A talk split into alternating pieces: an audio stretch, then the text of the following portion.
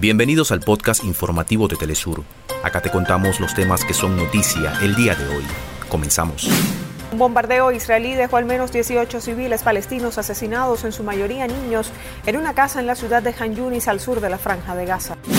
Presidente de la Asamblea Nacional de Venezuela presentó las pruebas de fraude en el evento de las primarias opositoras ante el cuerpo diplomático acreditado en el país. Organizaciones sociales en Panamá se suman a las protestas en rechazo al contrato otorgado por el gobierno a una transnacional para la explotación minera. México reportó 27 muertos y 4 desaparecidos por el ciclón Otis que abatió la ciudad de Acapulco en el estado de Guerrero. Conozca los resultados de la octava jornada de los Juegos Panamericanos Santiago 2023. Muestra de cine latinoamericano y del Caribe próxima a su clausura en Bolivia.